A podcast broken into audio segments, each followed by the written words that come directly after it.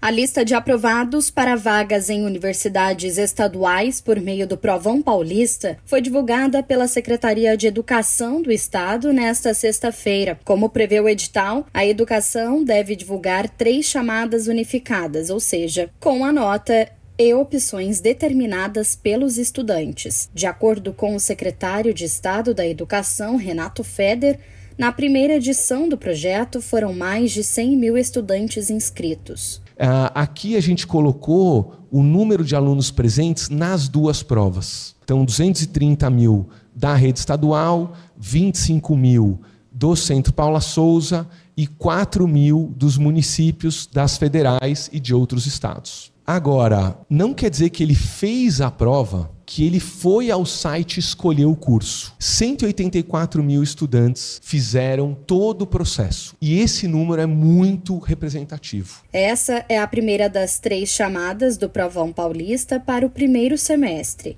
Cada estudante pode consultar suas notas na avaliação e se foi chamado para a primeira etapa de matrícula no site do Provão. Os alunos que concluíram a terceira série do ensino médio na rede pública devem acessar o portal com o nome e número de registro do aluno. Agora, os estudantes de outras redes podem pesquisar pelo nome e CPF. As próximas chamadas estão marcadas para os dias 2 e 3 de fevereiro. Agência Rádio Web de São Paulo, Larissa Diamantino.